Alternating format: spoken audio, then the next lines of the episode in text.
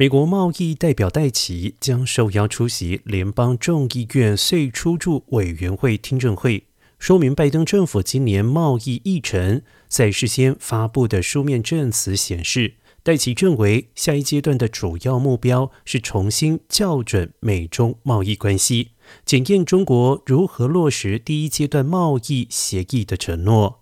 美国的战略不仅敦促中国改变，还要强力捍卫美国价值观与经济利益，避免受到中方不公平做法的影响。大列举已经实施的政策，首先厘清哪些产业、美国劳工如何受到中国影响，例如钢铁业和太阳能产业。其次，中国锁定关键产业和高科技领域，如电动汽车、电池和半导体。为了确保美国企业竞争力，美国透过立法与补贴进行战略投资，已有美国拯救计划。因此，呼吁国会尽快通过美国竞争法案。戴奇还说，要抵制中国作为，仍然需要市场经济体的一致行动。美国强化与盟友伙伴的往来，因为他们也有受到中方的迫害。